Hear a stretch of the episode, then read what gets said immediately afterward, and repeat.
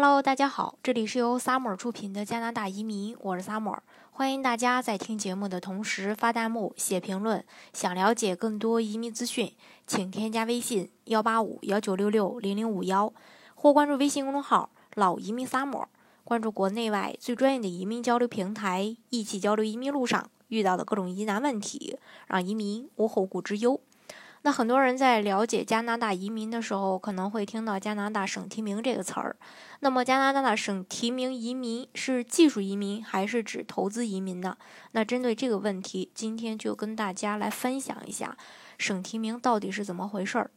了解呃加拿大省提名移民的话，其实要先从加拿大移民政策说起。那加拿大的这个移民，它分为两个大类，一类是呃加拿大联邦移民，一类是呢省提名移民。那前者呢是由加拿大联邦去审理申请人的一个呃移民申请，当然联邦啊也分为联邦技术移民、联邦技工类移民、联邦经验类移民以及联邦投资移民等等。那后者呢，也就是我们重点要跟大家去分享的这个省提名。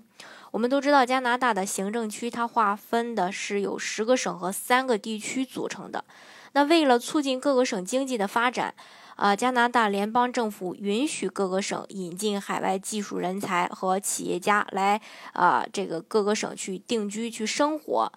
嗯，那省提名申请人就需要先把个人的申请资料提交给省移民局去审理。那省移民局觉得申请人的资料符合本省的移民政策后，一般会给申请人发一个省提名函。其实到这个地方的时候，省提名通过以后，也就意味着啊啊，这个申请人拿到了加拿大的移民配额。然后呢？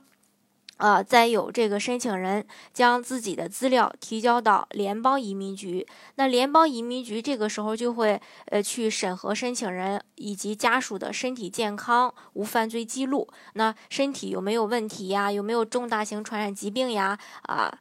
呃那个犯罪的话，是不是有过这种呃曾经有过这种刑事犯罪呀？以及这个安全背景调查，当然这个安全背景调查啊。不是呃一定要去做的啊，这个可能会针对个别的申请人，呃去做一个调查，这个就需要呃具体的案例具体去分析了。那联邦通过以后呢，申请人呃就会得到这个联邦发放的这个枫叶卡，这个时候呢，呃就可以在加拿大定居生活了。那加拿大各个省。提名的这个移民，它也涵盖了技术移民、投资移民、雇主担保移民等等多个类别。那这些项目要比加拿大的联邦技术移民也好，还是联呃加拿大的投资移民也好，呃申请要求呢要。低很多，因此呢，受到很多申请人的青睐，特别是那些啊不符合联邦移民要求的申请人，可能一般他都会转而选择做这个省提名。那像加拿大这个海洋四省的雇主担保移民，BC 省的雇主担保移民啊，以及这个。呃，萨省的技术移民呀，NB 省的技术移民，NS 省的技术移民，还有这种 NB 省企业家移民，爱德华王子岛的企业家移民，萨省企业家移民，曼省企业家移民等等，它都是属于省提名项目的。那魁北克呢，它就比较特殊了，它没有这个省提名项目，而是有自己独立的 CSQ 甄选项目。那获得 CSQ 以后，再向联邦去提交签证申请。